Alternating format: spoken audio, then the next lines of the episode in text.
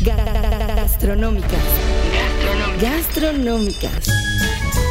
Atención sibaritas, foodies, gourmands, garnacheros, paladares educados, tripas aventureras, restaurantropólogos, maniáticos del monchi, antojeros, aristócratas, postretarianos, locávoros, café adictos, frituristas y dragones varios. Gastronómicas, el mejor podcast sobre comida y bebida ya está aquí. Por el gusto, con la atención personal de sus distinguidos anfitriones, Mariana Orozco y Toño Sempere.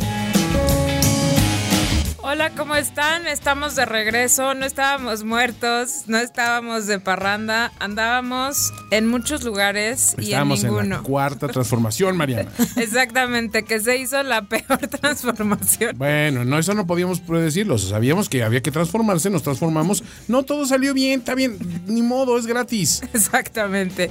Pero bueno, mil gracias por estar de regreso. Pasaron muchas cosas en nuestra ausencia.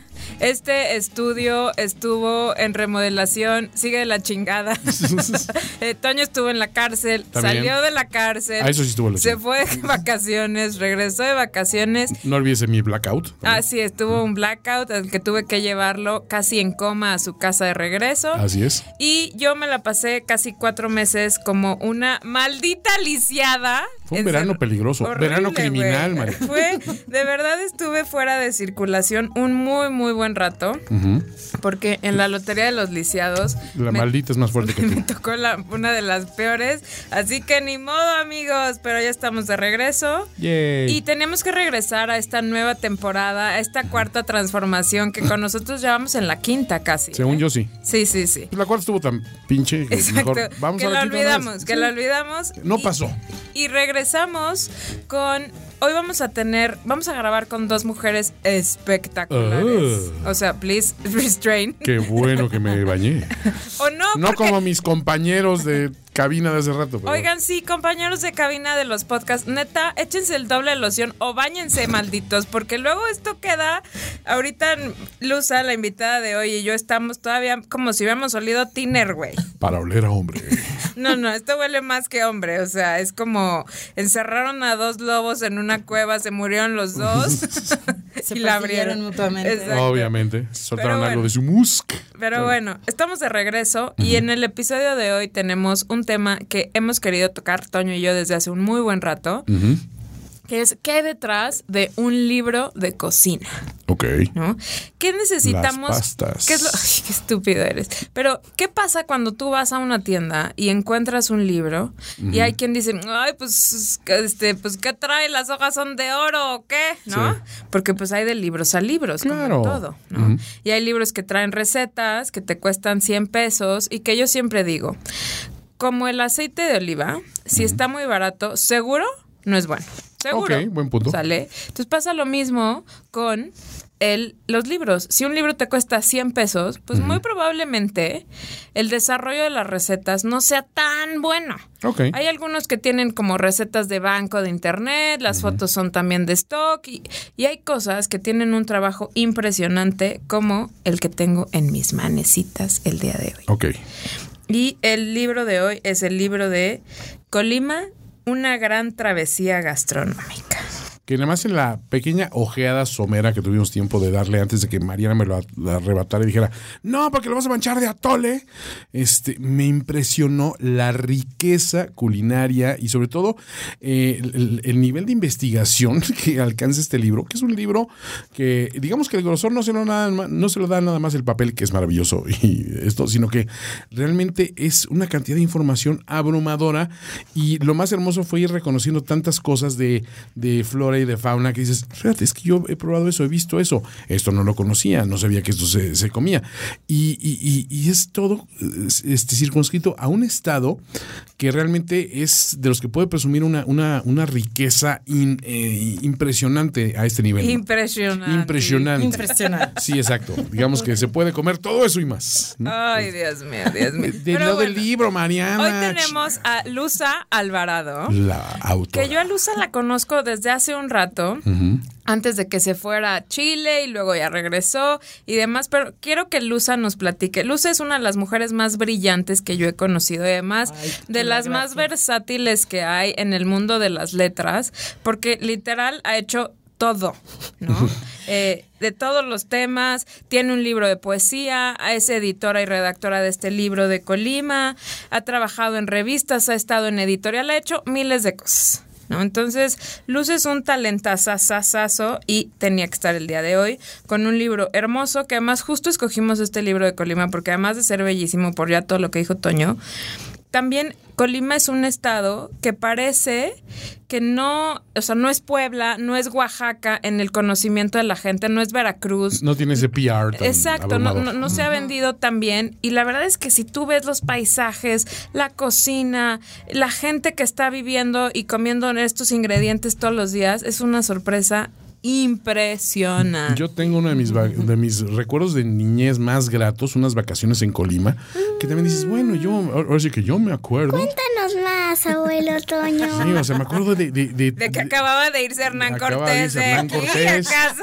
Acaba de partir la nao de la China. De, de- de- de- no, o sea, la verdad es que te acuerdas de cosas tan, tan y qué bien me la pasé, qué, qué gusto estuvo la gente, o sea, y, y no tenías eh, ese sentimiento de abrumador turístico de un Acapulco Exacto. O de no hay nada que había en un Cozumel que eran los lugares donde yo iba de chavito, ¿no? Porque pues, no había nada.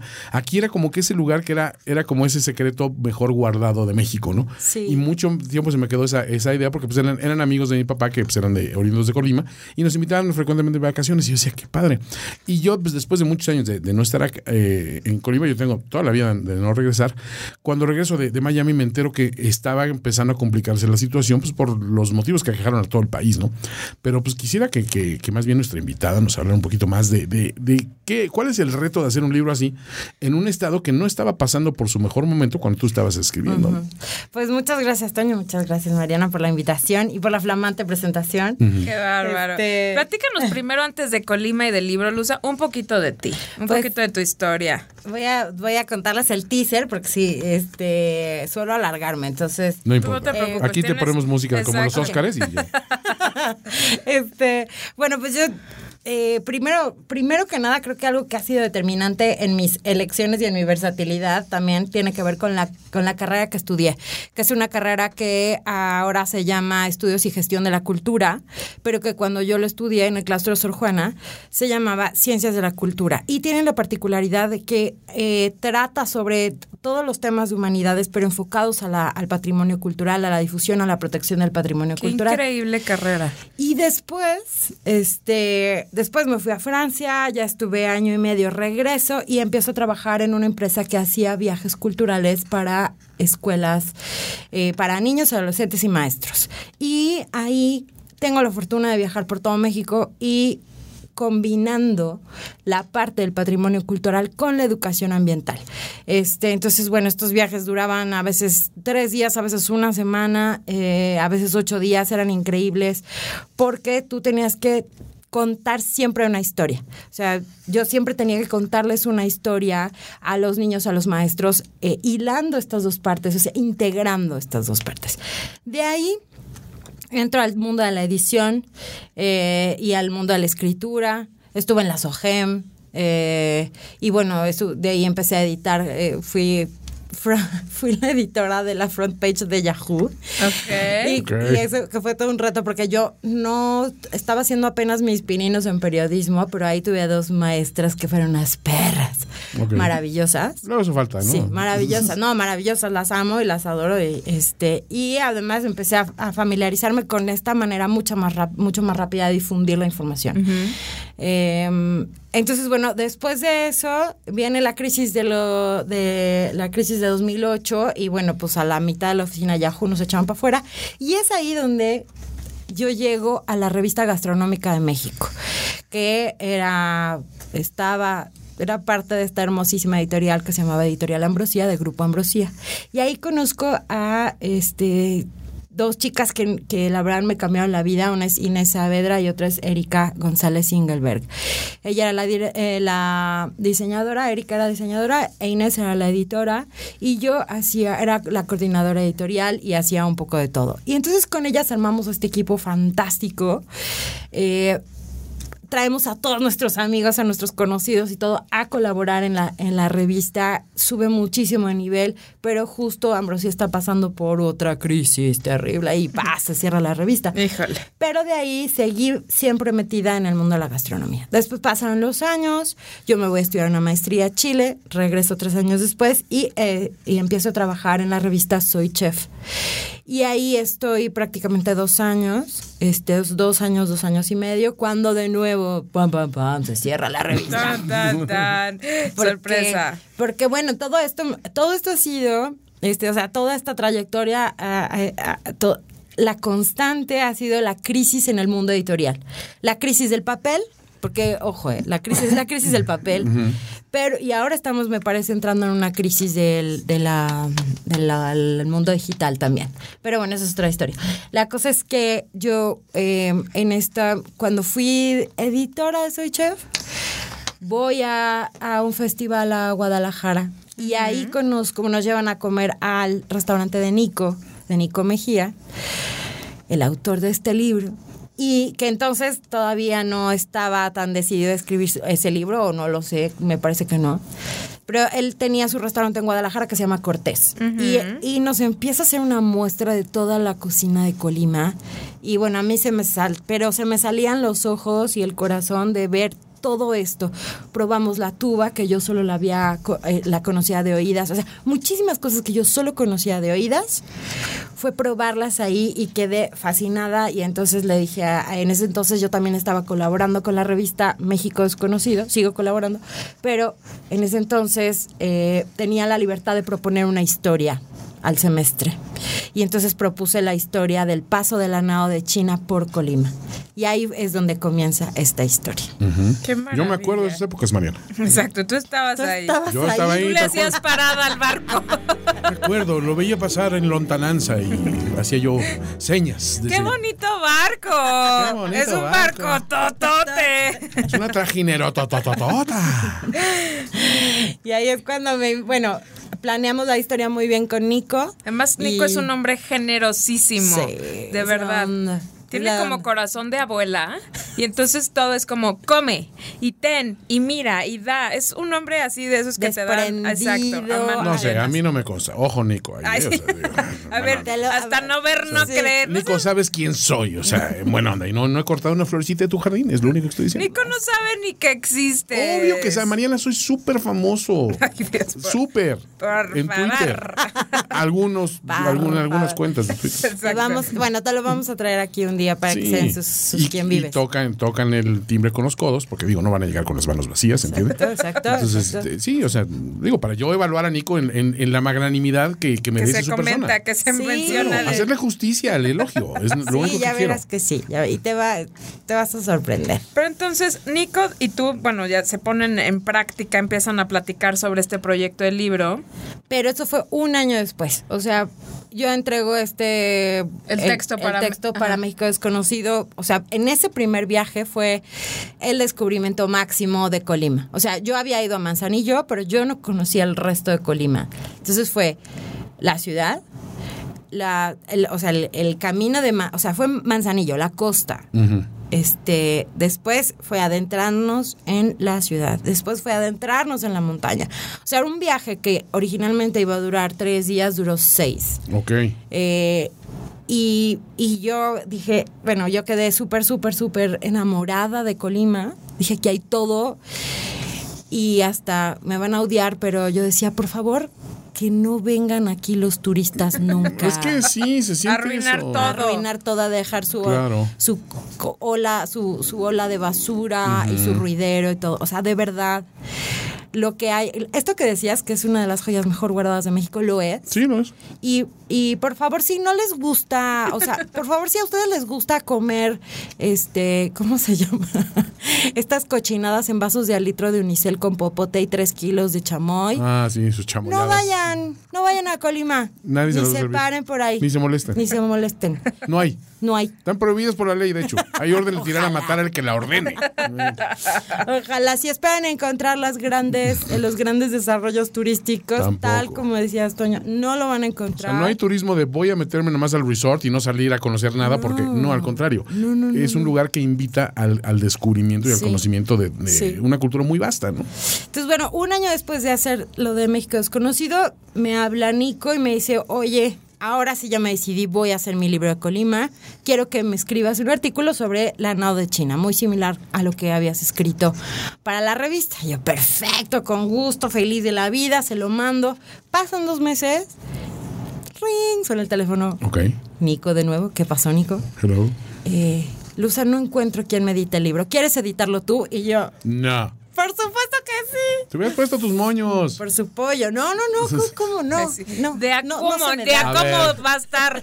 ¿Te vas No a poner guapo da. o no? Te juro que no se me da eso de hacerme la difícil. No, No, se me hombre. da, y menos con este libro. Pregúntanos No, a nosotros, obviamente. somos geniales para, para, para eso, sí, facilotes. Tardamos siglos en grabar el podcast, Claro, somos dificilísimos. sabemos pegarle la gorra a todo mundo. No, no, hombre, o sea, tienes un talento innato. Gente, gente fina. Gente fina. Y buenos amigos. Sí, sí, sí. bueno. Lo más-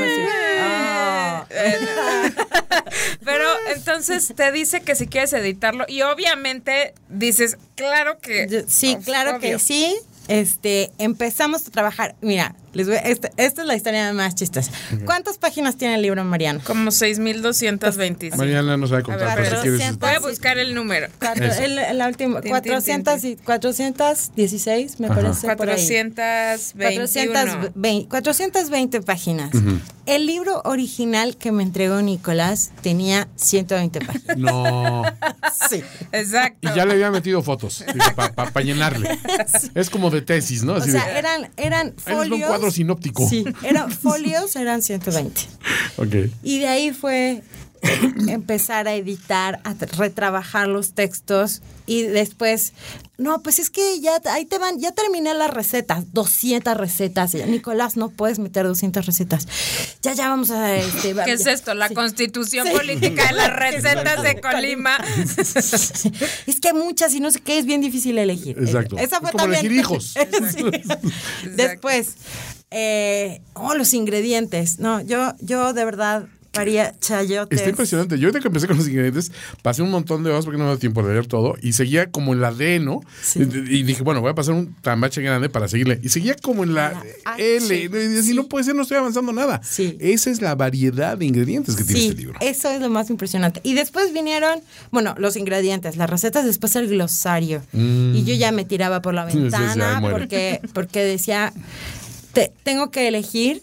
Y, o sea, es- eh, era muy chistoso porque había tanto y tan bonito que era difícil elegir, pero Claro. para eso fui contratada. Entonces tuve que hacer. Para hacer la sanguinaria que dijera, ¿qué es esto, chico zapote? No puedes Adiós, entrar. Eres un Zapote, wannabe. eres demasiado popular. No eres como el Nanche. No. Exacto. La gente ya sabe quién eres, sí, amigo. ya te conocen en todas partes. Entonces, justamente eso que acabas de decir fue el criterio. A ver, si a este todo el mundo lo conoce, lo vamos a hacer. A menos que obviar. sea absolutamente relevante, Claro. Necesarísimo para el libro. Vamos a pensar. Bueno, en todo esto, hace un año exactamente, eh, ya íbamos, teníamos avanzado, digamos, como el 60% del libro. Ya estábamos trabajando con el diseñador. Yo me voy a París a celebrar mi cumpleaños porque allá vive Como toda la gente. familia. ¿no? Exacto. Porque es naquísimo celebrarlo en otro lado. Por favor. En o sea, Huastepec. En Huastepec, ahí No, metidos bueno. todos en la misma. Y es, de- digo, no es, no, es, es a lugar a lugar lo que estoy diciendo. Ok. Este, me voy a París a, a ver a mi familia, a ver a mi gente, estar allá. Me voy un mes. Y en ese mes, pues voy- tengo la oportunidad de estar muy. ¡Ah, qué lindura! Caminaba yo por. Tu la- concepto de París me gusta un chingo. A ver, este es mi concepto del 1%. Soy el 1%. Lusa Fifi, en su cumpleaños Fifi. Fifi, mafia del poder.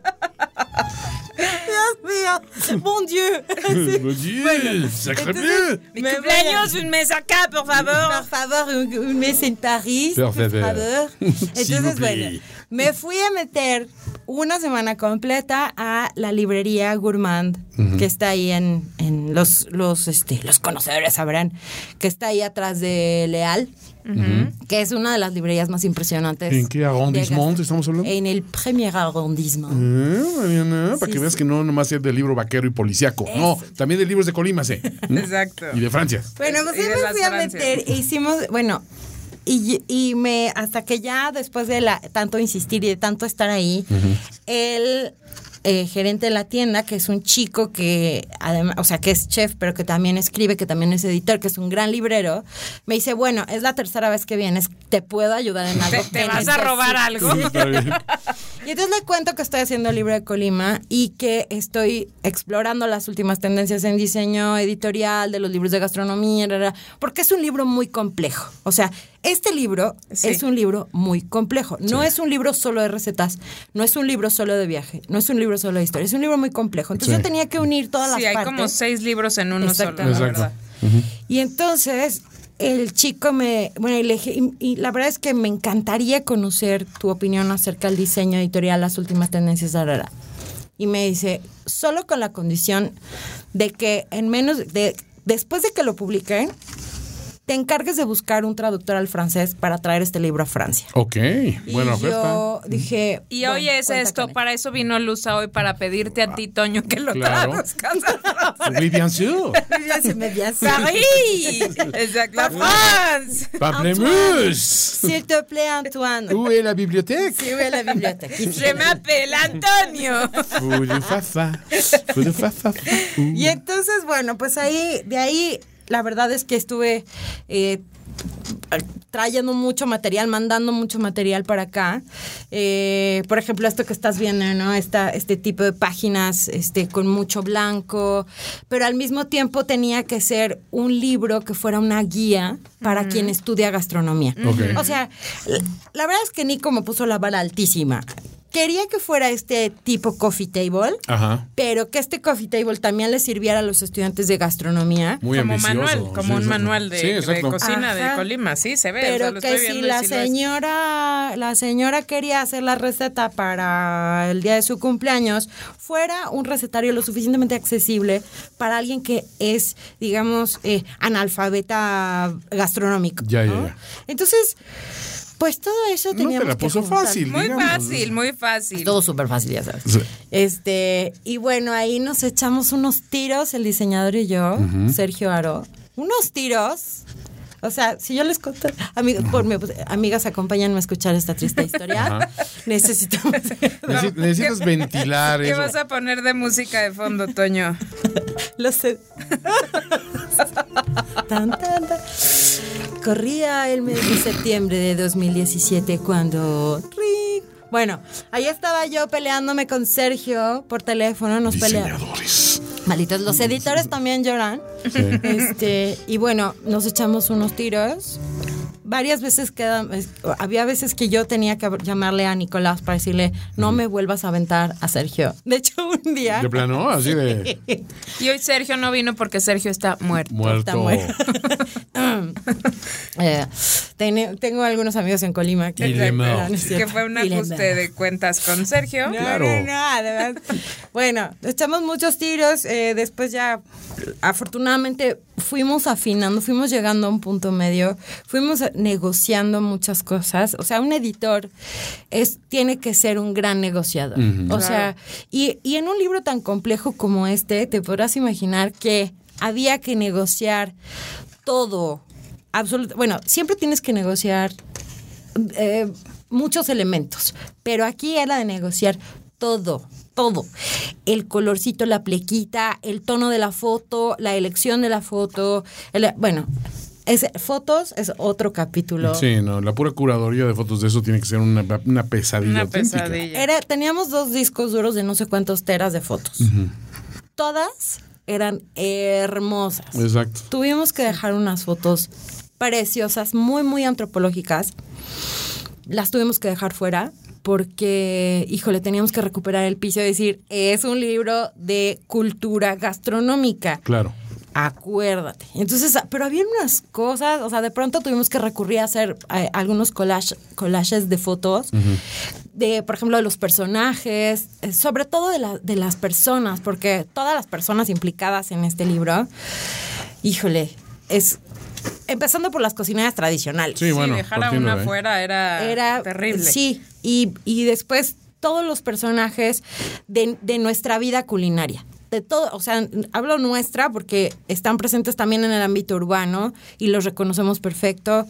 Este, todos los vendedores ambulantes, los que están en sus carritos, este, las, las personas de los mercados, eh, incluso los, los, este, los carretilleros, dice, de- o sea, de la central de abastos, todas las personas que están involucradas en que nosotros comamos rico, comamos bien, son importantes. Claro. Y eso también fue una de las grandes, eh, creo que de, la, de las grandes fortunas de trabajar con Nico, que compartimos una misma filosofía culinaria. Ok. Y, y entonces eh, era, era de verdad eh, luchar juntos para que estuvieran ahí todos los elementos que nosotros consideramos que deben estar en esta combinación de cultura más, eh, bueno, de, en esta lo que, lo que yo siempre digo cuando una vez, bueno, que di un- unos cursos o entrevistas, es que la gastronomía es cocina más contexto. Lo de, o sea, la gastronomía no es, no es el plato solito o no es el personaje ese que vemos en las revistas con su filipina blanca, los brazos cruzados y esta cara de huele pedo, que bueno, ese es otro capítulo. Y sus tatús. Ajá, eso está- o sea, esta, esta, estas caras horribles que yo veo en los cocineros, no, señores, no. De hola, soy inmamable. Sí, Hola. exacto.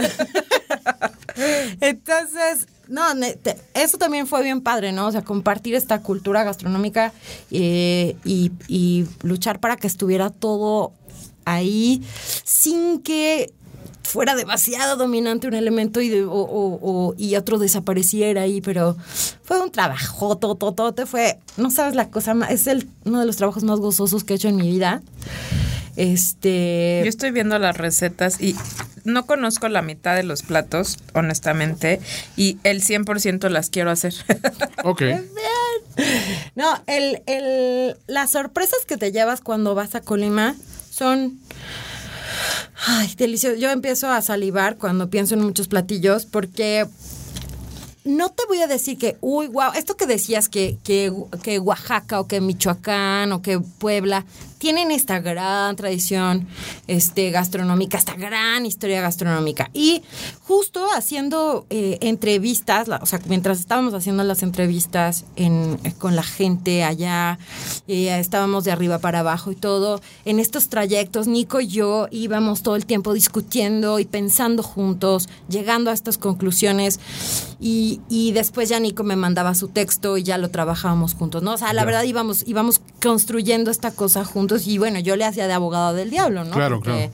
Pues la verdad es que Nico se las sabe todas y entonces, bueno, y Nico, y preguntándole a la señora sobre todo, esa fue lo, fue lo máximo. Y, y mientras íbamos descubriendo todos estos paisajes y todas estas personas y todos estos ingredientes, lo que llegamos, a la conclusión que llegamos fue que eh, si no se tiene, que no se puede comparar la, la gastronomía, la, la cocina de Colima con la- estas otras cocinas, digamos, más taquilleras o más protagónicas o más históricas de México, porque en Colima no hubo el nivel de mestizaje que hubo en otros lugares, ni tampoco de preservación de culturas autóctonas. Ok. Eh, en Colima arrasaron Con los indígenas, sobre todo por las enfermedades. Fuera, fue, fue la población, digamos, una ¿Más de las diezmada? Sí, a nivel de enfermedades. Claro. Eh, no fue el y, ah, bueno no fue el caso de los purépechas que eran muy guerreros y Sí. que se replegaron y que se defendieron y que estuvieron ahí y además a que a los purépechas les tocó este estar pues bastante bien protegidos no por estas estas misiones Aquí fueron sarampiones y viruelas y todo. parejísimo sí, sí. y además eran eran poblaciones bastante digamos no vivían en estos no, no eran las poblaciones no vivían en estos núcleos cerrados Mm. o, o concentrados que eran como este tipo de ciudades Claro. Eh, eh, la, la- la- Están dispersos por el gran territorio. el área, el área colimota era súper grande. O sea, esa es otra de las cosas. nosotros vemos a Colima bien chirris. Pero no. Pero el área Colimota es enorme, o sea, el reino Colimota. Estamos hablando de una especie de reino, sabemos que no es así históricamente, pero estamos hablando del reino Colimota, era extensísimo. Y entonces, eh, pues ahí lo que pasó fue que los pocos que quedaron se, se, digamos, se fueron a refugiar a la, a la sierra. Entonces tenemos dos reservorios gastronómicos en Colima, que está la, es la Sierra de Manantlán y el área de Comala, que es la Sierra Norte. En esos dos lugares hay una concentración de saber, de sabiduría, de ingredientes, de maíces, de personas, de lengua incluso. Sí, sí. O sea, eh, ¿cómo se llama? Mm, Utensilios. eh, o sea, esos, esos dos lugares son impresionantes para cualquiera que esté realmente interesado en conocer y honrar la cocina de México. Que aparte no se ha contaminado de muchas otras influencias, ¿no? Se, se ha, ha logrado mantener esa identidad Sí. propia gracias a, a esa, a esa condición, ¿no? Sí, sí, también que, estu- que han estu- eh, digamos, han estado aislados durante mucho tiempo. O sea, justo nos contaban, ahora haces en carretera de Guadalajara a Colima, haces tres horas, ¿no? así lentito.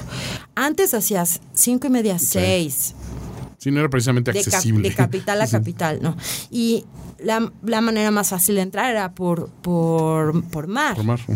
Entonces tenías Cuyutlán, tenías Manzanillo, eh, pero párale de contar. O sea, entonces este aislamiento, también dado un poco por la, la cuestión geográfica, ha facilitado, o bueno, ha, eh, digamos, Preservado. Ajá, preservado muchos ingredientes que solo encuentras allá. Y muchas, sobre todo más que el ingrediente, es el ingrediente acompañado de su uso.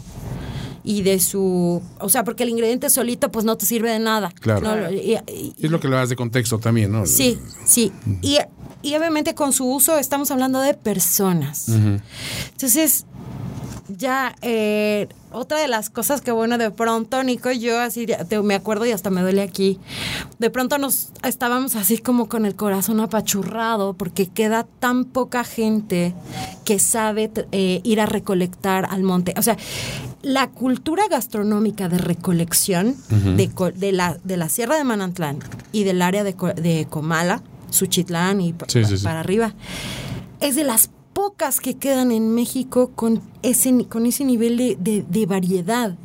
A nadie le importa, bueno, salvo a Nico y, a, y a dos o tres personas, a nadie le importa. El día que se nos mueran esas personas, Se acabó vamos a perder miles de años. No cientos de, ay, de cultura gastronómica, No, no, ay, no. se perdió la receta. No, miles de años de conocimiento. Es decir, ellos llegaron a conocer y a distinguir qué plantas se pueden comer y cuáles no, por ensayo y error. O sea, Claro. ¿cuántas personas murieron Sí, en exacto. el intento? Digamos que- Miles de años. Sí, que debería de ser casi una materia para los cocineros de Colima, para los Sí. chavitos que deberían de aprenderlo, Sí. ¿no? Pero hay que Sí, decirlo también. debería. Ojalá y este libro pues, constituye también una forma de, de- de poner un granito de arena para, para preservar precisamente este, esto- este conocimiento. Es decir, ahí está, no hay que permitir que esto se pierda. Porque, digo, sí, o sea, ahorita que Mariana ha estado pasando hojas, yo también como que le doy vuelta así para ver. Y te das cuenta que este libro tiene una profundidad de lectura brutal. Brutal. Y es algo que hemos discutido varias veces, ¿no? De que un, un buen autor en compañía de un buen editor te puede hacer un libro grandioso. O pueden hacer una basura. Pero, eh, exacto, pero partir de una base de un, de un autor que dices, pues no es muy bueno, pero tiene un buen editor, un buen, un buen editor no te va a hacer el libro maravilloso. No hacemos magia. Exacto. No hacemos milagros tampoco. ¿eh? Exacto, ¿no? Pero la verdad es que aquí cuánto me paguen. se, se combinaron así la, la, la, la facilidad de que, de que Nico tuvo para pagarle bien a, a- a Luz. Este, Nunca, sí, no creo que haya sido Un lo pastón. suficiente para ver este esto, lo que ha sido la chamba de este. No, la verdad es que es una labor harto, harto desgastante. No, porque- pero esto es una, esto es algo que estás haciendo. O sea, me queda claro que tú que estuviste allá adentro, probablemente lo veas o probablemente no. Pero esto es una manera de preservar Colima en 420 hojas, Sí. ¿no? Y es Sí. una, es un- una labor social, histórica, de responsabilidad con el país importantísima. No Sí. quiero que suene a jalada de ay, qué exagerada. O sea, si bien, cuando vean este libro, quien tenga la oportunidad, yo no quiero sonar a exageración doble, pero me encantaría irme a Colima en un par de días, ¿no? ¿Y este libro dónde se adquiere? Si se puede. Este directamente con, con Nico. Ok. Le pueden, es, es cocinacolimota.gmail.com. Aquí estoy haciendo el comercial, pero sí, la verdad sí. es que sí. Y la buena noticia, Mariana, es que, mm, bueno. Traen 20 ejemplares para regalar a los primeros. ¡Oh, cállate, estúpido! ojalá. Pensó- el primero que- es para Mariana. Pensaba que, está- pensé que estaba en la que buena. Estúpido. O sea, bueno.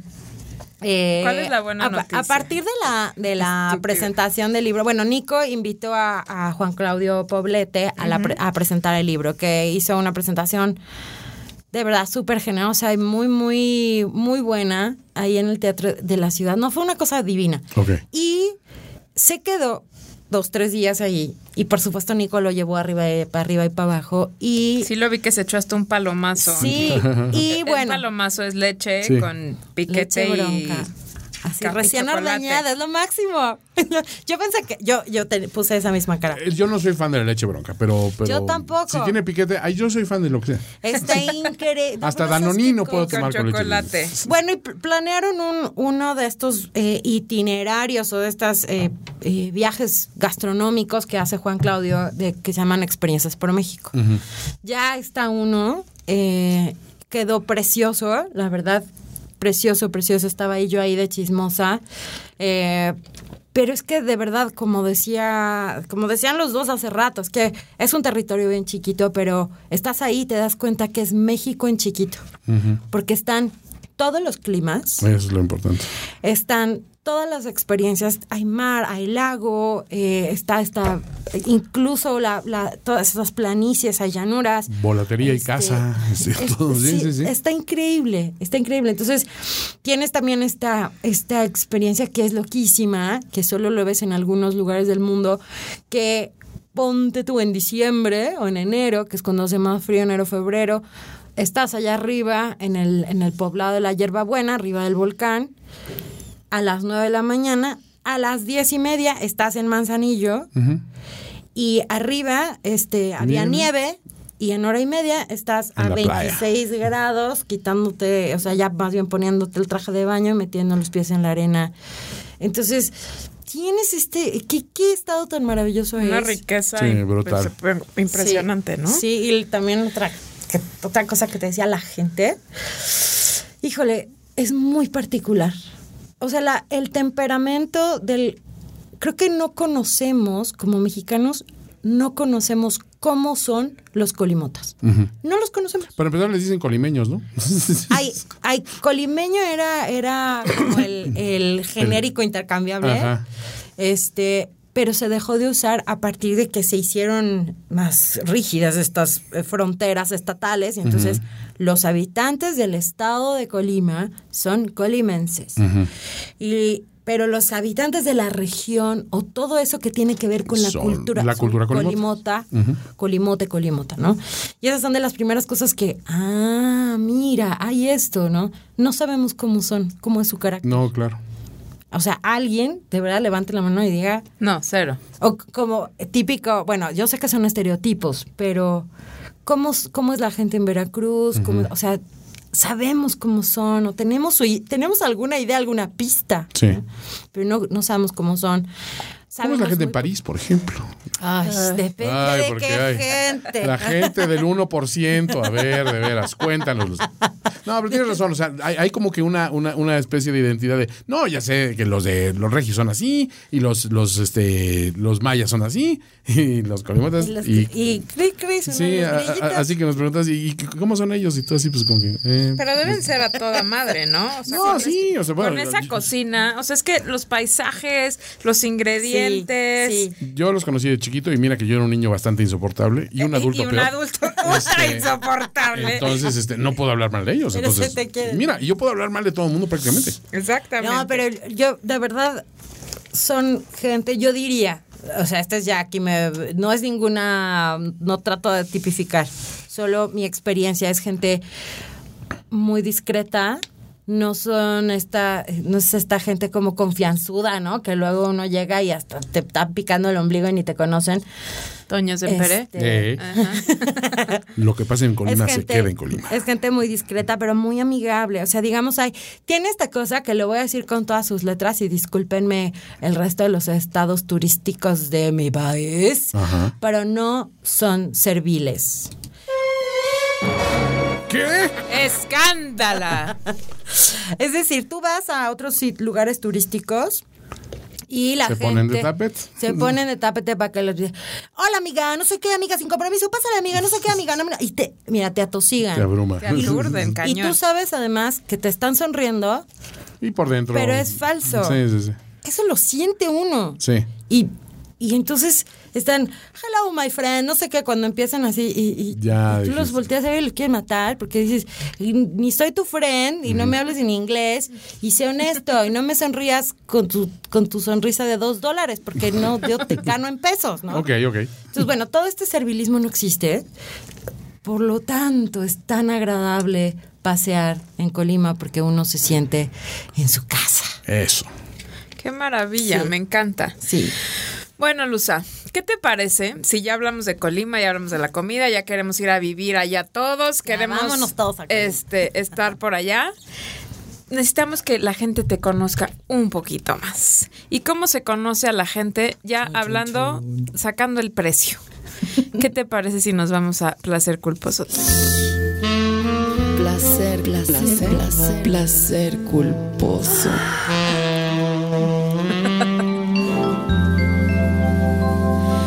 Luza me pregunta que si de comida, Luza, estamos Ay, en horario familiar, por favor. Qué pena con las visitas, ¿eh? Ay, Dios, escándalo. ay. Pero sí, Luza, vamos a hablar de placer culposo de comida, Luza. Perdón, perdón. perdón. Que puede ser, puede ser algo de Col- que hayas probado en Colima, puede ser algo chilango, puede ser algo que en París, Claro. o puede ser algo en Chile también, algo que digas, uff, mi perdición es esto, que igual y suena asqueroso, pero les juro es Sí, delicioso. puede ser, puede ser naquito para unos, pero para mí es un placer. Pues siempre, siempre, siempre, siempre, siempre la carne de cerdo. Es Ah, pero eso no cuenta. Dios. A ver, No, tiene- para mí el cerdo es un dios. No, no, no, es maravilloso. Pero aquí nos referimos a la clase de placer culposo. Ahí te va. Unos ejemplos. María. Twinkie con Valentina. Exacto. Ah, Esas cosas. cochinadas. No necesariamente cochinas, pero mira, este, a chefs famosos les pierde una hamburguesita de McDonald's de repente. Exacto. Famosos reposteros, este. que les gustan las donas de Krispy Kreme, Sí, hay exacto. algún, o sea, lo que esperaríamos de todo lo que has conocido a lo largo de tus estudios, que eres una persona viajada, leída y escribeida, Claro. Escreveida.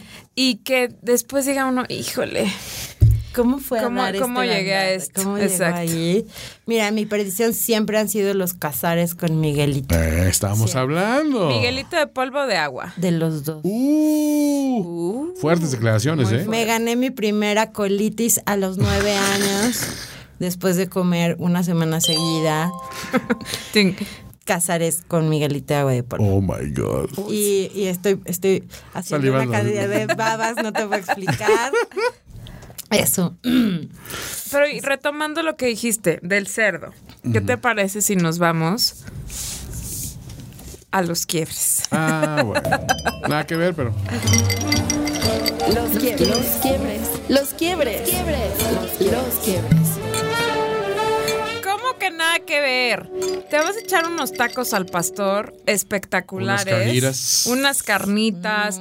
Como sea que disfrutes tú comer el cerdo que es tu perdición. Qué cosa. ¿Qué te, qué te gustas para acompañarlo? Tiene que haber un trago así, el trago regulador, el trago madre. Mm, sí. que guíe tu vida de alcoholismo, Luza. El trago madre que guía mi vida alcohólica es el vino blanco, Sauvignon Blanc de preferencia. Ok, bien. O albariño. Me gusta esta, me gusta la acidez, esta cosa acidez mineral. Somos panitas de Sauvignon Blanc. Yes. Panita. Somos Es- carnitas de, en general, Claro. alcohol. Digo, el mío es padrequino, ¿verdad? Pero. ¡Pum! Pero Sauvignon Blanc. Sí, es mi, es mi, es mi copiloto. Sí. Sí. Y aparte corta muy bien esa. Fíjate, unos, tacos de carnitas con un Sauvignon Blanc Sí, así. claro. Es mejor, el- es todavía mejor el albariño. Te voy a decir por A qué. ver, cuéntame. Porque el Sauvignon Blanc todavía es un- poco más frutal. Sí, más Entonces, si a ti cítrico, te gustan los tacos al pastor con piña, Sí. Ñiñi, se hace esta cosa medio dulzona. Ok. y Te entonces- acabas empasta saliendo a una cosa cóctel con de otra. frutas. Sí, exacto. Exacto. Pero No quiero el, eso. el albariño, que es mucho más, tiene esta puntita, esta aguja casi Ajá.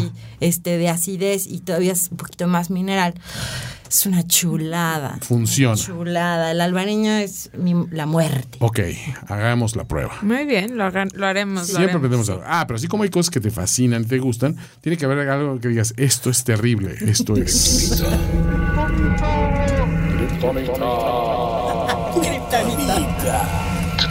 La kriptonita. Aparte del servilismo en los lugares turísticos, Luza, ¿qué más odias Sí. de comer? ¿Qué es lo que dices? "Ah, Eso sí no puedo. Voy a contar una historia rápidamente. Cuando estábamos eh, en la revista gastronómica con Inés y Erika, eh, abrimos un, Esto les estoy hablando de 2009. Ok. Abrimos un sitio eh, web que se llamaba Indie Food, que era la idea como de eh, indie, no de India, sino de indie, como independiente. No indigente entonces- como Mariana. Cállate, estúpido. Indigente. Eres gente indie. Sí, Exacto. entonces, Indigente. Ahí hablábamos esto que ahora ya es como bastante difundido, que es la, la, digamos, cu- cultura gastronómica consciente, ¿no? Entonces hicimos un cómic, yo, yo armaba el guion y una amiga que se ilustra, bueno, que ahora es novelista gráfica, que se llama Alejandra Espino, se encargaba de ilustrarlo. Y eran, eh, la- las, eran dos chicas que se llamaban lo- las radicales libres, la, The Green Radicals, porque además era bilingüe.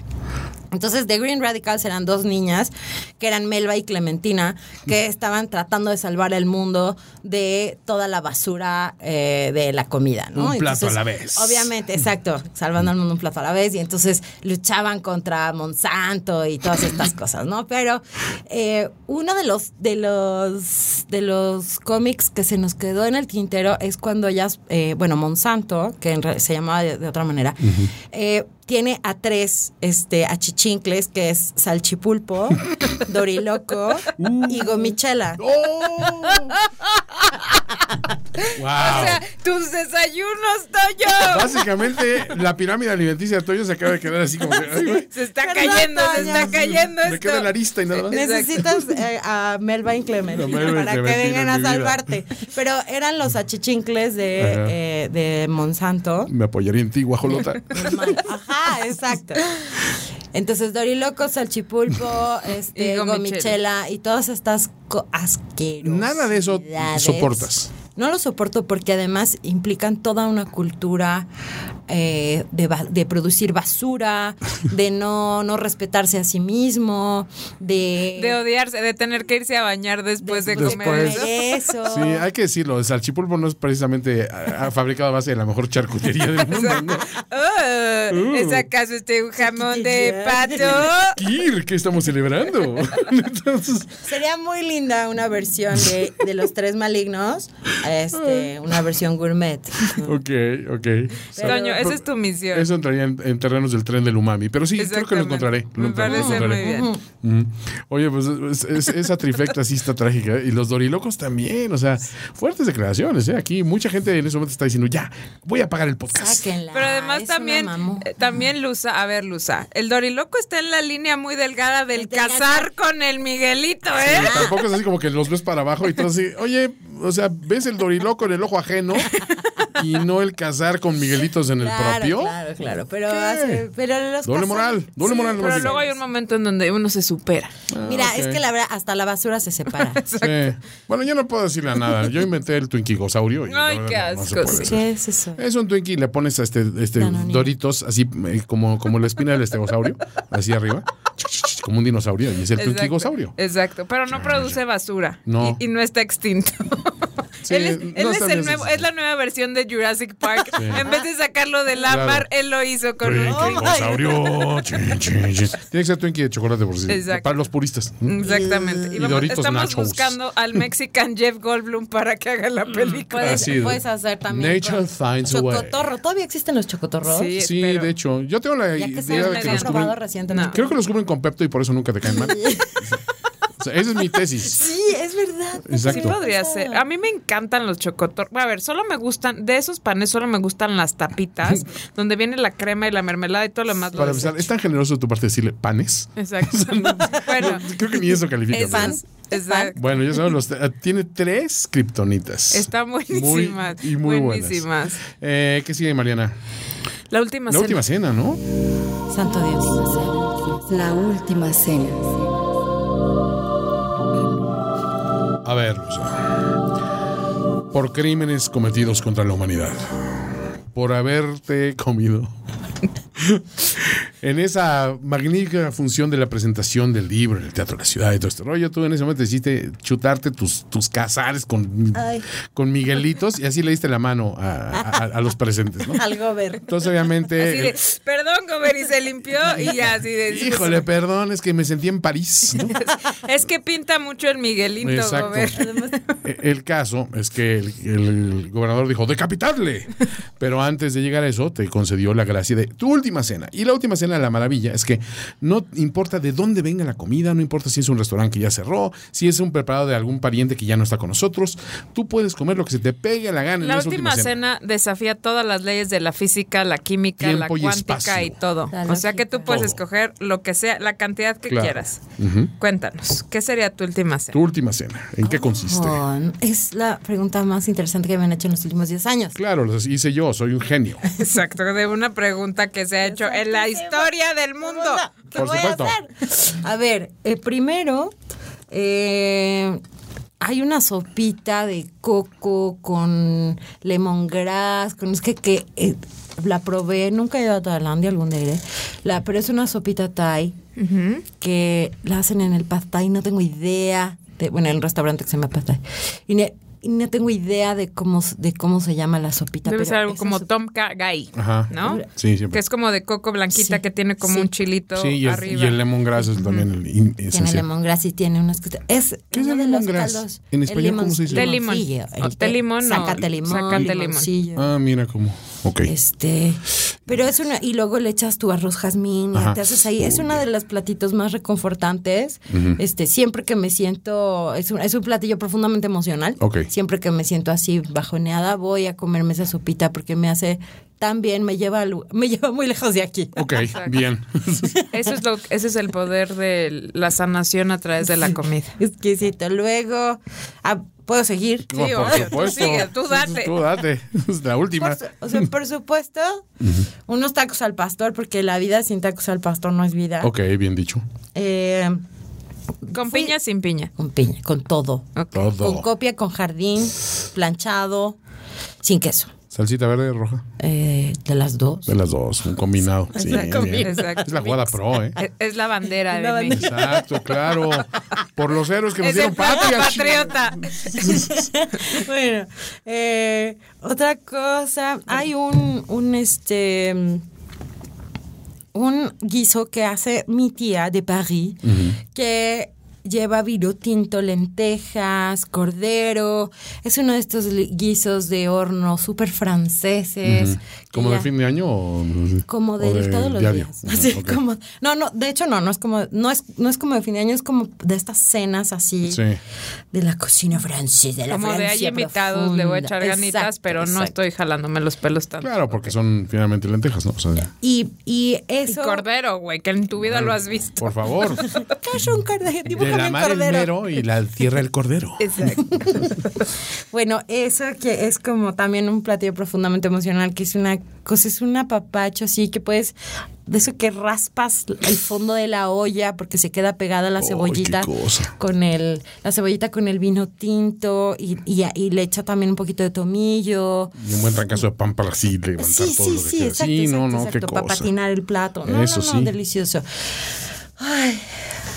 Así Que yo sí creo que ese tipo de salsas, con todo el respeto a nuestra mexicanidad, la tortilla no te aguanta. No. para- o sea, no puedes, güey. necesitamos- No, ahí, qué bueno que hubo la pancito. fusión de, de culturas que- gracias. que, nos Sí. Gracias, mestizaje. Que, que nacieron los virotes y los, las teleras acá. porque sí. Sí. ¿Y qué más? Híjole, no sé. Todo Eh, esto, un albariño va acompañando todo esto u otra cosa también. Ah, bueno, hay albariño, hay espumoso, siempre. Eh, para mí, entre plato y plato, una copita Eso. espumoso. O sea, vas a sacar hasta el moco, es tu último día, te va a llegar la muerte, pero tú ni Yo, presente. yo voy a estar dormida. Exacto. Murió de una congestión, ni hablar. Nos ahorramos el, Exacto. el verdugo. ¿Y postre? ¿Llegamos al postre? Mm, ¿O todavía hay algo podemos- Sí, hay, hay más, pero no podíamos, o sea, Sí, no, bueno. es como comer sin, oye, comer sin fin. Es, ¿qué, ¿Qué cosa? Eso sería Es un sábado, es un Un sábado, sábado en mi cualquiera. vida. Pero sí, sí incluyes el postre. Hay mucha gente de, de la última cena que se ha saltado el Sí, postre. fa- fatal esa gente, prohibida en este lugar de nuevo. No, no, no, Ok. ay, eh, bueno. Ay, es muy difícil también el postre porque me encantan los postres. ¿Qué tal? eh, te, te voy a decir, te voy a dar un tip de una cosa que, que yo domino muchísimo, el ante. Ay, acabas de descubrir que es el antecolimote y quieres hablar no, de eso. ya sabía, pero estaba dándoles pie de, de conversación a ustedes para que, ah, miren. Toño descubrió que había un platillo llamado ante, que es un postre, Y y, entonces después. empezaba, ay, el ante. Y entonces hizo esa broma de abuelito, de burlándose de la cuarta transformación. Y entonces Toño acaba de descubrir el ante, y por eso quería usarlo. pero entonces el ante no se cuela al, al panteón de los grandes postres de la última cena. No. Ok. No, no, no, no, no es mi estilo. Creo que es una cuestión de estilo, no porque sea bueno o malo, es como de estilo.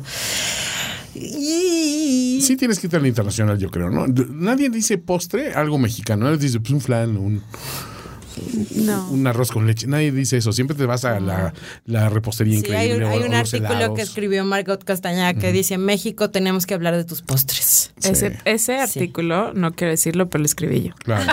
¿Fuiste tú? Sí.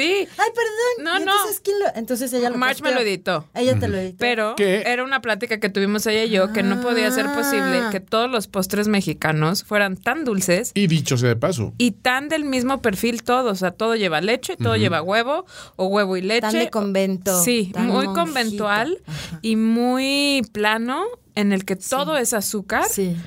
y todo es o canela o vainilla o párale de contar. ya Bueno, no tu artículo, yo Es lo vi, estaba, estaba bien tu artículo. Gracias. Obviamente, March es la mejor editora del Ay, mundo. ya sabemos y que es la tu más editora guapa, hipócrita. Aparte, y la más generosa y, y- y la más talentosa por mucho. Entonces creo que ella lo llevó a otro nivel. Está queriendo ganar puntos porque entrega tarde sus Faneando. artículos y lo Ah. perdone, March. No es cierto, March. Te quiero. Perdónalo, March. Pero sí, ese tema fue Ah, muy bueno. Fue un tú, tema que, que propuso Bueno, March. mu- Muy, buen, muy Muchas buena. Sí. No, y salía a comer con Está, Mariana. es- está fijo en mi mente ese artículo porque es verdad. Cada palabra Sí. que está ahí es Y cierta. sale Mariana y mienta más de que ay, rascan leche y flan, o sea, y chongos zamoranos. ¿no? O sea, O vas a restaurantes muy elegantes y todo es... variaciones de. No, o, o existen postres, pero casi todo es un fondant de chocolate Sí. con Ajá. algún helado X, ¿no? O algo de Nutella. Eh, algo con Nutella que me parece lo más terrible del universo. Ay, el otro día, bueno, y me acuerdo cuando fui a Tabasco, a Tabasco, A Tabasco. que hicimos la ruta del cacao, que probé el helado de chocolate de metate que venden a la salida del- la- de la zona arqueológica de Comalcalco. Es uno de los helados más exquisitos que hay sobre la tierra. Qué rico. En Es- Comalcalco se come Sí, también muy deli- rico, la verdad. Ah, sí, delicioso. Ahí en la comida chontal con, con Nelly, ¿se llama? Sí. Bueno, eh, ese helado sí me gustaría, solo por para limpiar el para limpiar el paladar, Paladar. el preámbulo, así, Sí. limpiar el paladar con cacao. fíjate. Sí, bravo. Es muy, sutil, ¿no? Es- exactamente, no hay mejor manera que limpiarlo. Es ¿Te eso o usar petróleo. Claro, sí. Cualquiera de las dos funciona muy bien. Y gasolina blanca, en otros casos. No, la verdad es que sí, uno de mis postres favoritos, Mm. que ahora, gracias a Dios, y creo que a, a Mónica Patiño, es la pavlova, que se ha vuelto a poner Uy, de moda. Me parece una cosa tan, ah, tan sutil que, bueno, y una vez probé una pavlova en París, no, no, no me acuerdo si fue en, en Francia, que era un merengue con lavanda. Mm, qué Era un- rico. así, estoy, eh, Ok, basta, estoy haciendo, estoy, Sí, sí, sí. estoy como- Y vas a salir a cenar quesadillas en tu casa. Sí, seno, Vamos para el así. Liru Sisa. Un liru sí Un sabe. Liru Sisa. Un lirusis. Y, y eso. Pavlova con un merengue de lavanda y tenía alguna cremita con algo encima o era solo crema así. Era una, no, era una cremita muy, muy sencilla también. De hecho, creo que era eh, como se, como grose, como grosella, era como un curis de grosella. Uy, qué delicia. Era una cosa tan sutil, exquisita, de verdad. Eso. Y por supuesto con champaña. Claro, pues digo, Este- eh, para que el cuerpo sienta lo que, lo Sí, que y para terminar, hoy sí podría ser un limoncello, pero de estos hechos en casa. Sí, Ah, un sí, como lo hacen los italianos. Sí, un sí. limoncello así. Sí, sí, de superalcohólico, que es un litro de alcohol de dudosa procedencia, chingos de ralladura y échale comadre Y azúcar y, sálvese quien pueda, sálvese Sí, quien pueda. sí, son deliciosos. Limonchelos y no te das qué cuenta rico. y terminas En la O sea, cárcel. Lo bonito, Toño. Lo bonito es que tomas y tomas y tomas li- limonchelo y tiene este efecto que te quedas dormido. No mal, nunca malcopeas, no sé, porque vas haciendo la digestión al mismo tiempo. exacto. Sí, no, o sea, qué pena Te quedarse dormido de borracho. dormido. O sea, Ay, es decir, me voy a mimir y. lo máximo. Bueno, es que pues, es un buen cierre porque después, si me después me voy a morir, Claro. entonces un Vas a limonchelo morir para dormido. terminar. Ah, te voy a decir que con esa cantidad de alcohol, o sea, si es silla eléctrica vas a explotar. y, me los llevo a todos por delante, perros. Pues, me gusta. Gran última cena. Que eh, si de sinceramente. nadie pie- prenda un cigarro cerca no, de no, Lusa, se por favor. acabó. Vamos por la cuenta, María. Vamos por la cuenta. Oiga, le encargo mi cuenta. Joven, ¿le puedo pedir mi cuenta, por, favor? por favor? ¡Mi cuenta! La cuenta, por favor. Ya pedimos la cuenta, Mariana. A ver, Lusa, ahí te va esta pregunta. Queremos que nos digas cuáles son cinco libros que te faltaría por escribir o editar. Ya tienes un libro de poesía. Mm, Madre Santísima. Tengo una novela. Ay, por Vamos otra vez música trágica. Número 5. Eh, es la tercera. Ey, está produciendo. He tratado de escribir una novela tres veces y tres veces he fracasado. Y es una novela, es la, la novela de mis sueños porque literalmente surgió de un sueño que tuve, un sueño lleno de detalles, de episodios, de capítulos, un sueño que podía durar cinco o seis años fácilmente Ok. y he fracasado y lo tengo que escribir.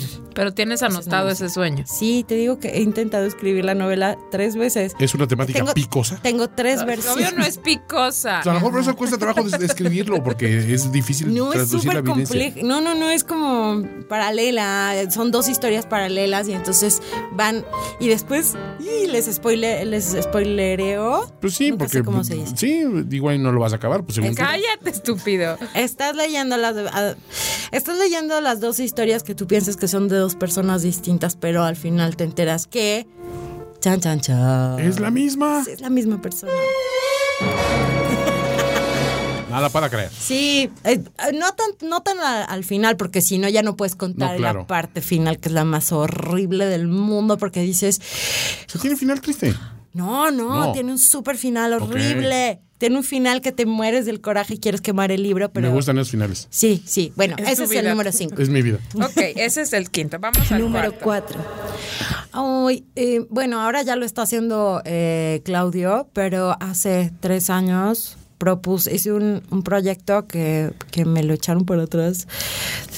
No les voy a decir en qué editorial, este, sobre las cocineras eh, tradicionales de México. Y más, más que tradicionales, era las cocineras de México. Era un mundo, era muy, era de verdad estos libros complejitos de Sí, una no. mezcla.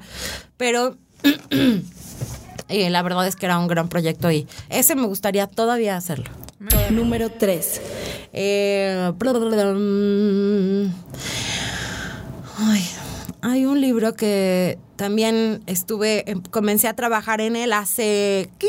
como dos años, que se llama eh, Mesa para una. Oh. La mesa para una.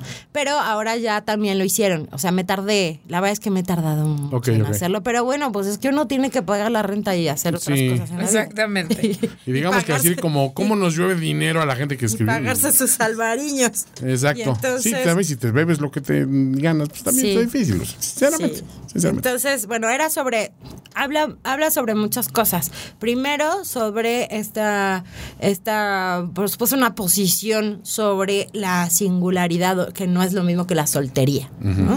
Entonces, después, cómo, to- o sea, todo lo- toda la estigmatización de la soltería femenina y toda la... Y, todas las experiencias que son posibles y las cosas maravillosas que te pasan cuando estás comiendo sola y también las que no maravillosas que te pasan. O sea, eh, sí, por supuesto los estigmas, pero también hay cosas muy lindas que te ocurren cuando estás comiendo sola, por ejemplo, en un país extranjero. Es Ajá. Te, te pasan cosas increíbles. Entonces, bueno, esta era... Y también es muy...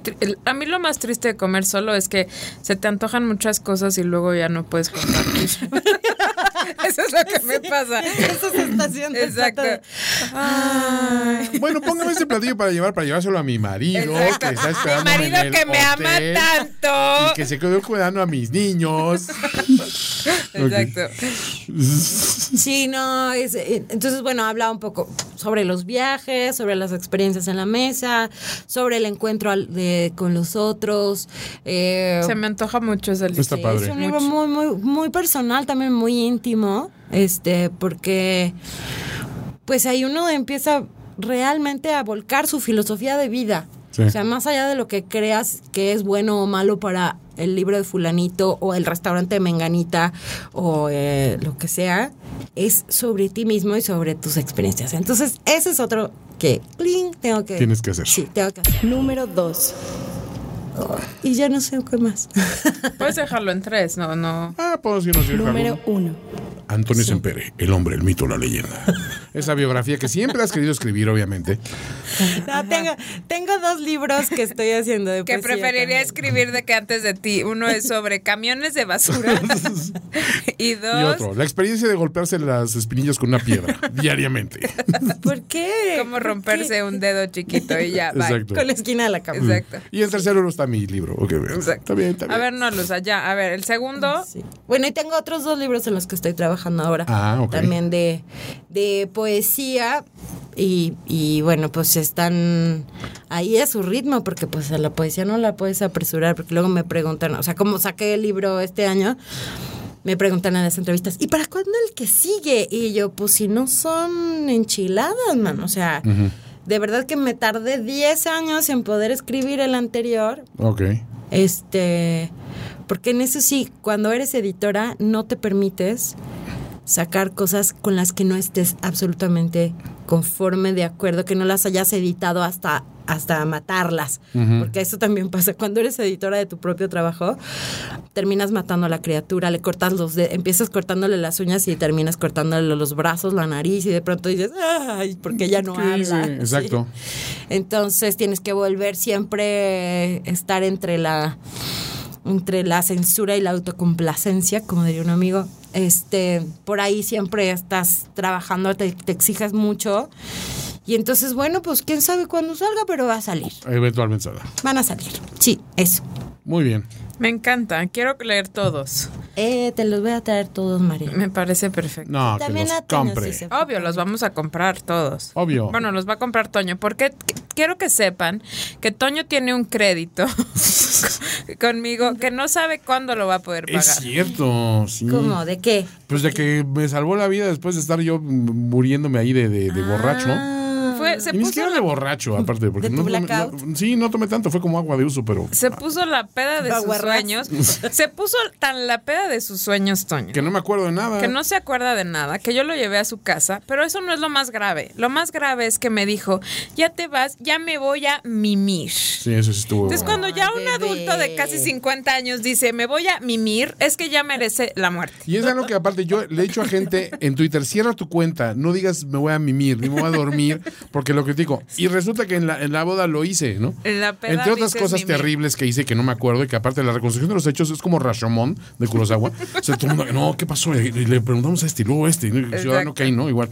Este, no, a la fecha, este, eh, ya A medio la me fecha no me has dado mi tortillero Tu tortillero. de Mune Cerámica, gracias. tan no le creía a Mariana que me empecé a, a ver, no, no puedo ser así. Y me enseñó un video que me tomó bajándome del coche en mi casa. Dije, no puede ser, es como ver la Catsup Haynes bajando así de la botella, así, de dinámico. Dije, no, pues sí estaba yo muy mal. Mira, yo estoy muy feliz de que el Uber no me calificó mal, pero ese día, imagínense nada más, que había entrado a trabajar un policía a cuidar mi departamento. Y entonces llegamos ahí porque Toño había dejado su coche en mi casa. Y entonces me dice, híjole señorita, sí viene muy pasado de copas el caballero. Y yo, madre, qué vergüenza, primer día de este policía ya cree que vivo con un alcohólico. Ahora, Y me yo, dijo "Es un amigo". caballero. Sí, pobre, pues te tenía que ganarse su sueldo.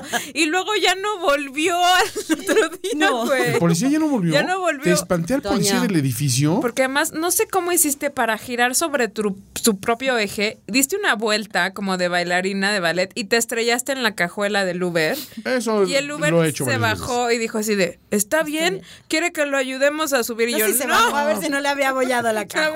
verdad es que veces. ¿Sabe sí. qué? Déjelo morir en paz. Vamos a dejarlo aquí, vamos a buscar todas unas flores, échenlo ¿Fuiste ahí. feliz. Toño?